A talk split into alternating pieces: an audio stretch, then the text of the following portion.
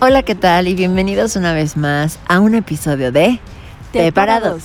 Yo soy Said y como siempre me encuentro con mi co-host invitada, Valeria Monroy. Les recuerdo que nos pueden encontrar en redes sociales como Te Parados, a mí en Instagram, Facebook, Twitter, em, en todas las redes sociales como arroba Dickinson y a Valeria como arroba y.princess en Twitter y en Instagram. Y pues bueno, el día de hoy, primero que nada, nena, ¿Cómo te sientes? A gusto, amiga, conectando con la naturaleza. ¿Y tú? Ay, pues mira, te diré, les voy a decir, estamos, el día de hoy no nos encontramos en el set habitual. el día de hoy nos encontramos en la nada, estamos perdidas, perdidas. Venimos a un, a un picnic, un pequeño picnic, un pequeño día de campo, pero para pasarla a gusto, más que nada. Honestamente yo no he podido pasarme a gusto porque no consigo conectar con la naturaleza, ¿verdad? Pero eh, se hace el intento. Y bueno, solamente les quiero decir que el episodio de hoy es muy, muy especial porque por primera vez en T para dos tenemos a un invitado estrella, un invitado diamante, un invitado platino. Y bueno, él es el único, el inigualable, Sansits X. Esperen, antes que nada quiero mencionar que es un famosísimo TikToker. Sus TikToks están sobrepasando los límites. ¿Cómo ves? De verdad, amiga. Yo veo los números, es impresionante. Eh, su contenido es, es muy cómico, es muy diferente, es heterofóbico y es uno de los temas, uno de los temas de los que me encantaría que habláramos. Em, ¿Tú qué opinas, nena? Es mi amigo personal. He ido a todos los cumpleaños de sus hijos, em, su gatita y su perrito Eusebio. Eusebio Domínguez. Domínguez. RuPaul. No, Bienvenido, Omar. Hola, qué gran presentación, amiga. Muchas gracias por invitarme aquí a tu espacio, a tu canal, a tu programa. No, gracias a ti por aceptar la invitación. De verdad que es un honor tener a, personalidades de tu talla aquí en Te Parados. ¿Qué? Me dijiste gorda. No, bueno, amiga, no eres, no estás gorda, no estás gorda. Eres una pieza de arte. Pero dime, ¿cómo te encuentras? Pues bien, bastante conectada con la naturaleza. No, ¿qué digo conectada? Conectadísima, a gusto. No a gusto, a gustísimo. Agustín de Iturbide. Agustín de Iturbide y Agustín Melgar. Me da mucho gusto, nena, de verdad. Pues bueno, me encantaría que, nos contaras cómo comenzaste a utilizar esta aplicación, que de hecho muchos de nosotros eh, descubrimos ahorita en la época de la pandemia, que es la TikTok. Pero ¿por qué razón tú decidiste empezar a hacerlo de una manera tan constante y con un estilo tan característico, sabes? Como que no es el típico, ah, vamos a bailar y vamos a mover el, ¿sabes? El booty. El booty no, tú, tú muestras y mandas un mensaje completamente distinto y me encantaría saber la razón de, ese, de esa idea creativa que te surgió en su momento. Cuéntanos.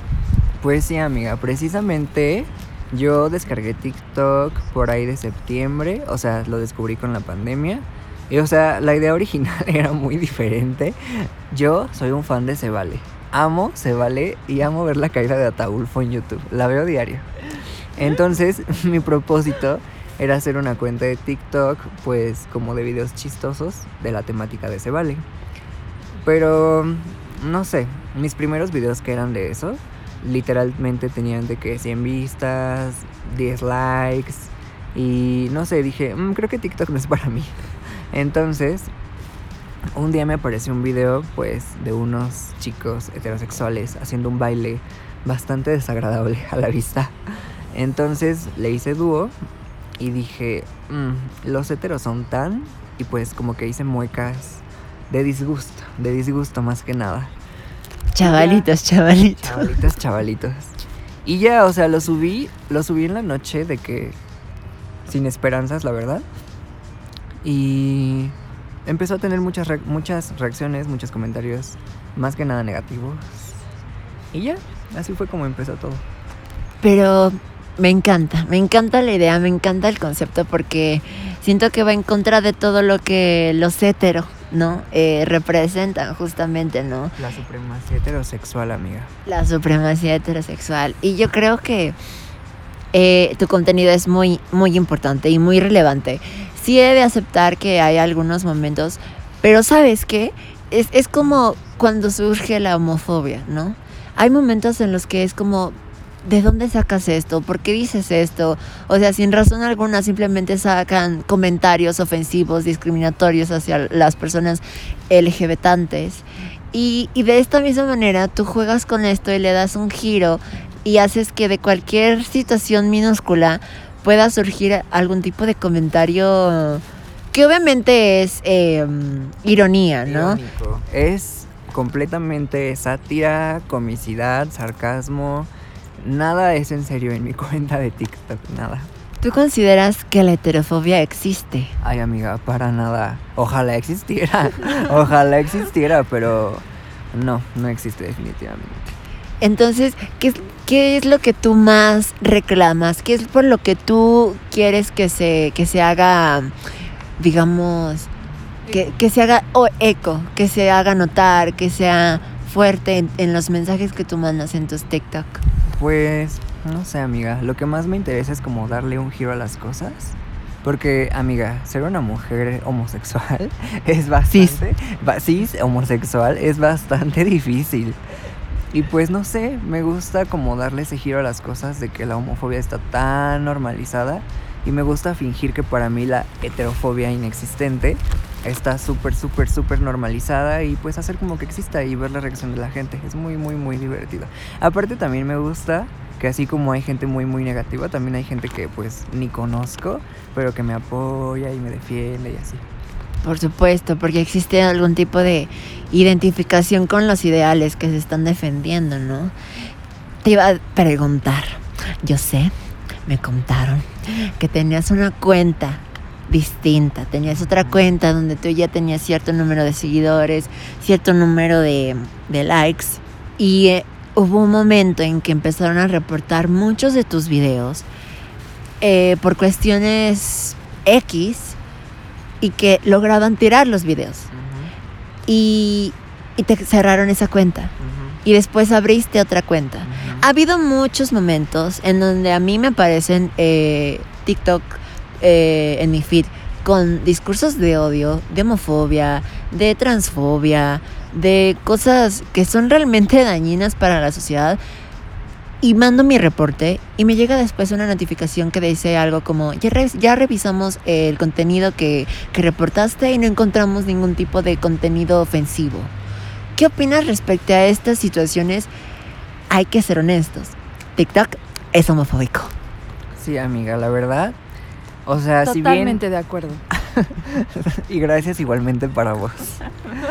Pues, o sea, si bien TikTok es una pues plataforma que pues es como para todos, le da chance a todos de subir su contenido y se presta mucho a la viralidad, la verdad, o sea, te puedes hacer viral mm, relativamente fácil.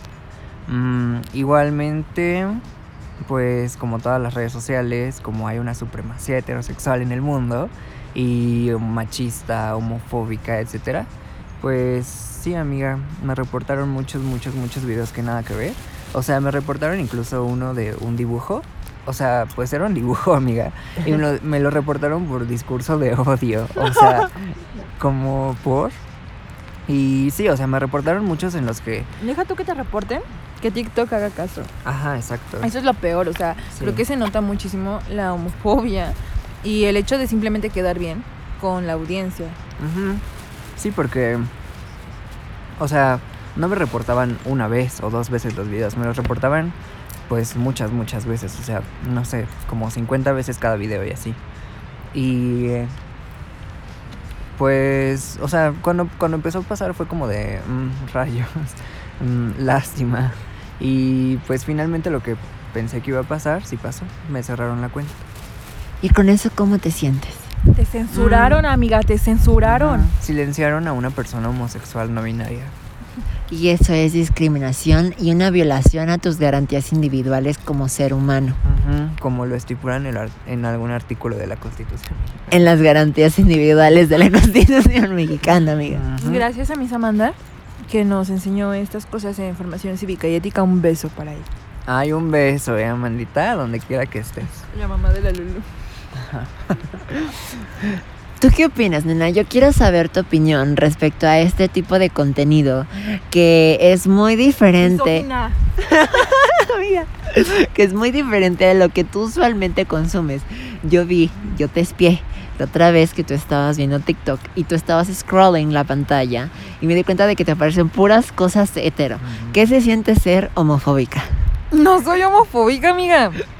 Soy la persona que más defiende los derechos homosexuales, tanto en mi familia como mis amigos. Eso es como de. Ay, tan solo con mis profesores de Alixa, porque, o sea, miren, amigas, ustedes no están para saberlo, ni yo para contarlo, pero lo voy a contar. Ahí en Elixa, en el Instituto de Ciencias de la Salud, De la UAEH. son homofóbicos. Literal, hacen chistes homofóbicos, hacen chistes que parecen inocentes, pero lo más triste de todo es que la gente se ríe de estas cosas. Y yo soy de las personas que dicen, eso no da risa, profe. Doctor, lo que sea. Realmente es, es muy molesto. Me ref- y y, en cuanto a mi contenido heterosexual, no lo sé, amiga. Realmente creo que solo paso. Mm, mm. Amiga, para, aquí para defender a la homofóbica, puedo, puedo decir que el algoritmo de TikTok es muy difícil de, de manipular, de cambiar. Porque tú instalas la aplicación e inmediatamente lo que te aparece son videos, pues sí, de heteros, de bailecitos y pues cosas bastante disgusting. blancos. Ajá, mexi blancos, verdaderamente. White chicken. Y pues... Sí, blancos, güey.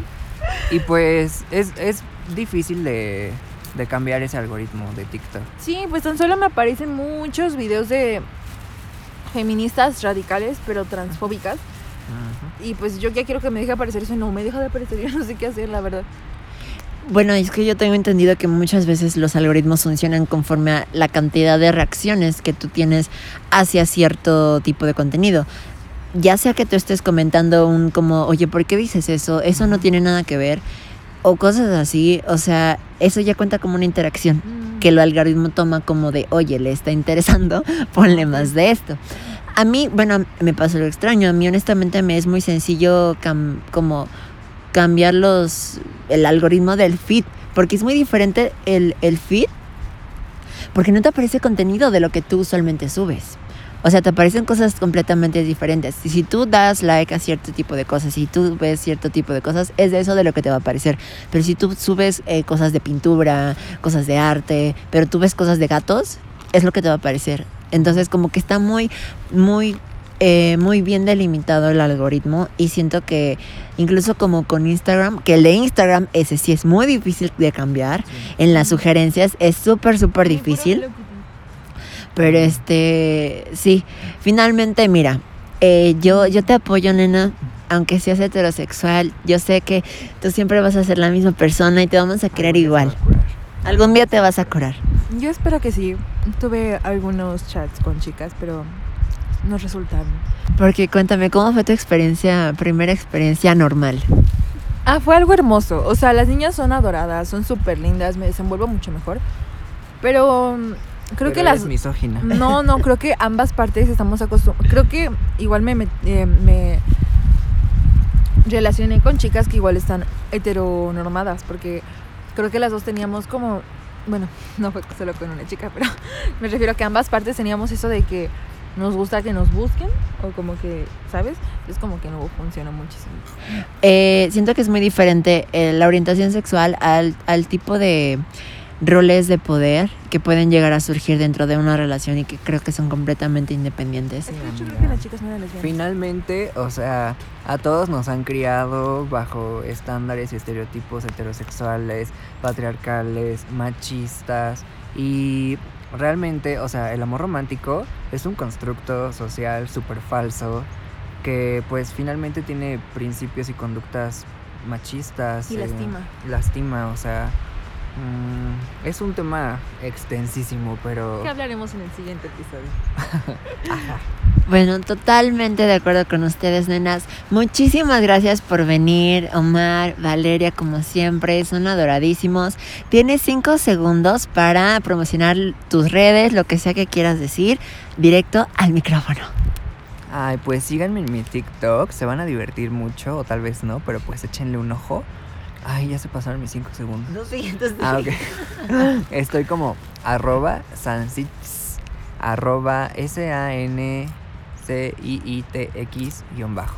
Y en mi Instagram como Omar GF. Estoy bastante bonita y pues vean mis fotos. De todos modos, yo les voy a dejar todas nuestras redes sociales en la descripción del podcast. Y pues les agradezco una vez más que se hayan eh, quedado desde el inicio hasta el final. Les recuerdo que esto fue Teparados. Yo soy Said, síganos en nuestras redes sociales como arroba Said Dickinson y a Valeria como arroba wild.princess.